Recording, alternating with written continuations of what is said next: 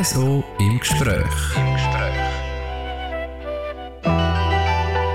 Das ist das RSO im Gespräch mit mir, Jasmin Schneider. Und heute zu Gast ist der Carlo Janka. Carlo, schön bist du da. Danke dir vielmals.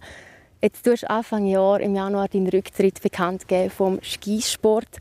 Jetzt ist ja eigentlich schon wieder so ein bisschen mit die neue Skisaison. Wie geht es dir? Ja, so weit, so gut eigentlich. Also, ja, ist doch so eine Weile zurück seit dem Rücktritt und viel Zeit auch vergangen und haben jetzt einleben im, im richtigen Leben und vermisse es auch nicht extrem, muss ich sagen. Ja, gut, jetzt fängt die Saison an, ist richtig an und dann mal schauen, was das wird sein. Aber ich glaube, es wird nicht so ein grosses Problem sein und ich habe mich jetzt gut angefreundet mit meiner Zuschauerrolle mittlerweile. Können wir doch gerade auf die Zuschauerrolle sprechen. Jetzt Saison Auftakt in Sölden, der ist durch.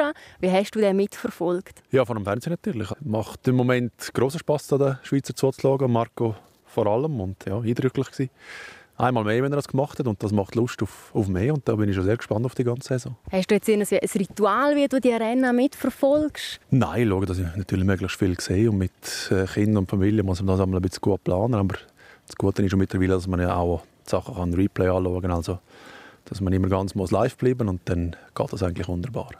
Hast du das Jahr auch vor, an ein Rennen herzureisen und vor Ort live mitzuschauen? Als Zuschauer diesmal? Ja, also in der Schweizer Rennen Adelboden bin ich sicher vor Ort und kann das Ganze wirklich einmal komplett von anderen Seite live vor Ort anschauen. Das nächste Rennen, das ja ansteht, ist die Abfahrt in Lake Louise. Für dich dürfte das ja auch ein bisschen ein spezielles Rennen sein, wenn wir jetzt zurückdenken an 2008. Du bist dort mit Startnummer 65 auf den zweiten Platz gefahren. Vielleicht ein bisschen unerwartet auch für viele.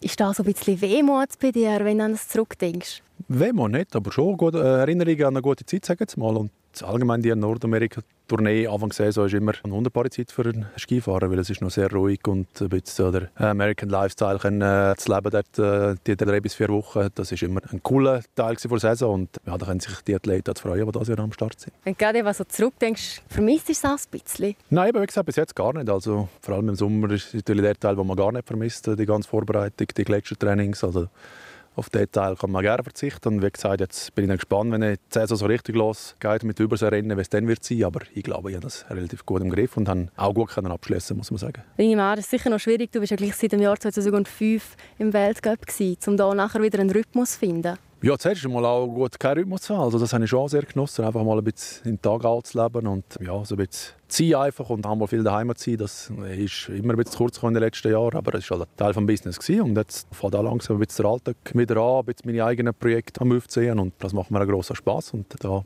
bin ich auch voller Ehrgeiz dahinter. Das können wir dann nachher noch sprechen.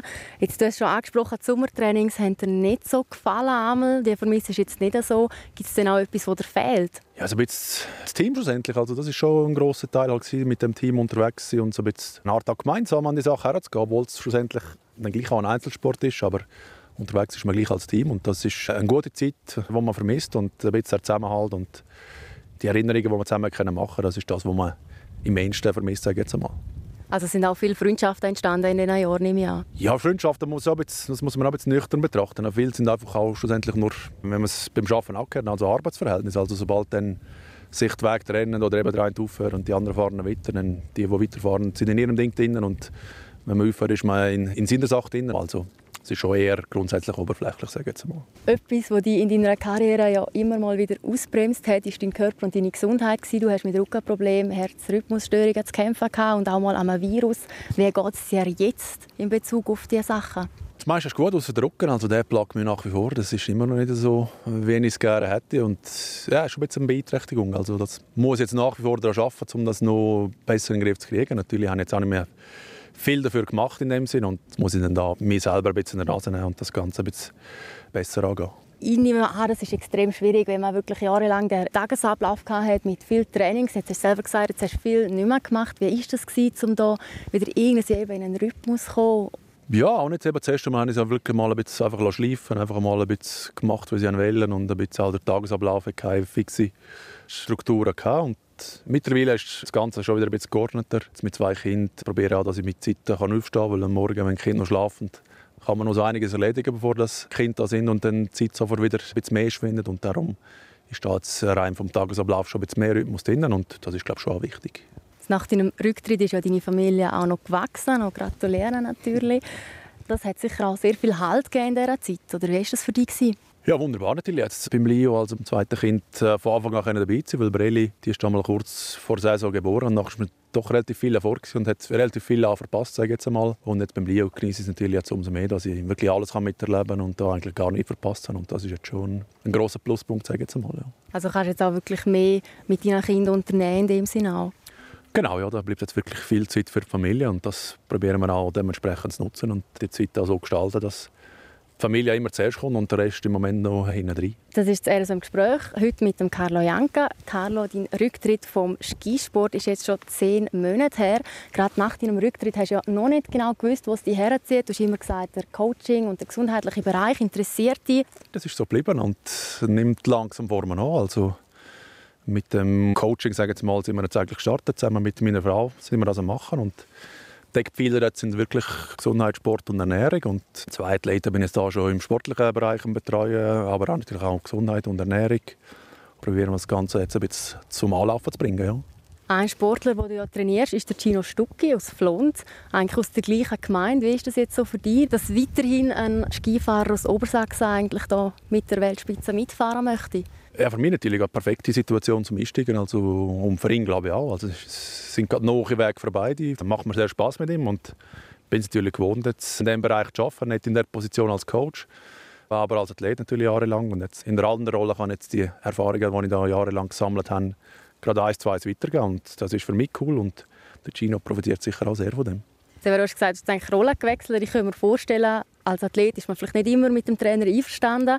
Wie ist das jetzt für dich? Wie hast du das jetzt so wahrgenommen? Ja, ich probiere natürlich schon, das so jetzt umzusetzen, wenn ich das damals gerne hätte oder wo ich das Gefühl hatte, hätte man das und das noch verbessern Und das probiere ich jetzt schon so umzusetzen. Und da ist sicher Kommunikation auch mit dem Athlet sehr wichtig und auch das immer mitzunehmen, was der Athlet das Gefühl hat oder was ihm seine Meinung ist und das auch hoch wertschätzen in dem Sinn. Und das, glaube ich, schon der richtige Weg. Du bist ja eigentlich vom Spitzensport zurückgetreten, aber so hast du eigentlich immer noch einen Fuß in dem ganzen Skizirkus drin. Könnte man vielleicht auch sagen, hast du jetzt ein bisschen Mühe gehabt zum Loslassen oder hat dir das eher geholfen zum Loslassen? Äh, weder noch. Es war einfach die einfachste Lösung, um mit irgendetwas mal ein Wort zu starten, auch wenn man nicht so genau weiß was. Und das hat mich schon immer interessiert, vor allem auch der konditionelle und der physische Bereich und interessiert mich auch nach wie vor. Und so ist natürlich jetzt gerade perfekt, um also auch ein Stück weit, wie gesagt, noch dabei zu bleiben, aber auch gleich nicht so, dass man viel muss von daheim weg und das passt jetzt wirklich perfekt für mich. Wie war denn das gewesen, so jetzt die Erfindung quasi bis zu dem Beruf gefunden hast, den du hast machen Ja, es ist wie für jeden. Also man muss herausfinden, was, was macht man wirklich gerne, was steht man morgen gerne auf, was macht einem glücklich und das ist gar nicht so einfach. Und es ist ein bisschen eine Findungsphase und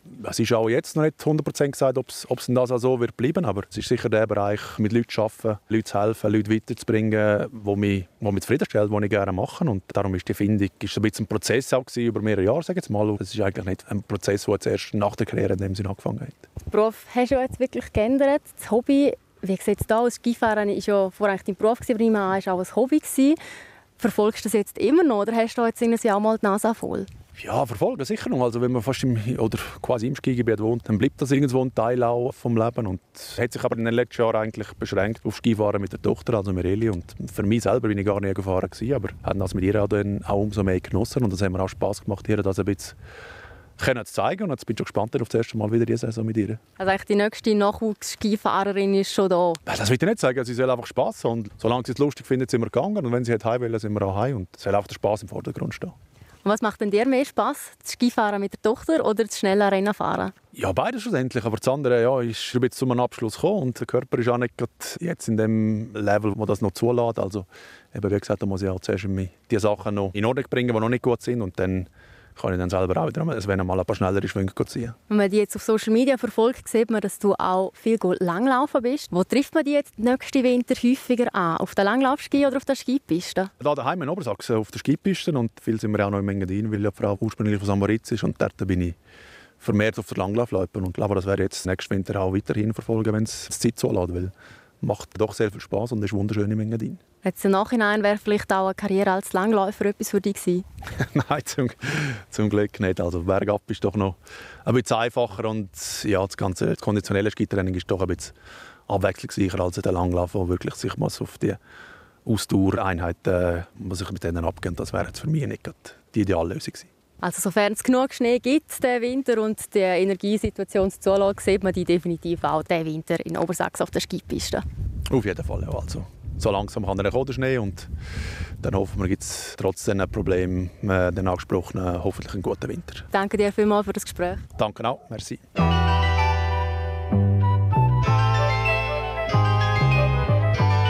RSO im Gespräch.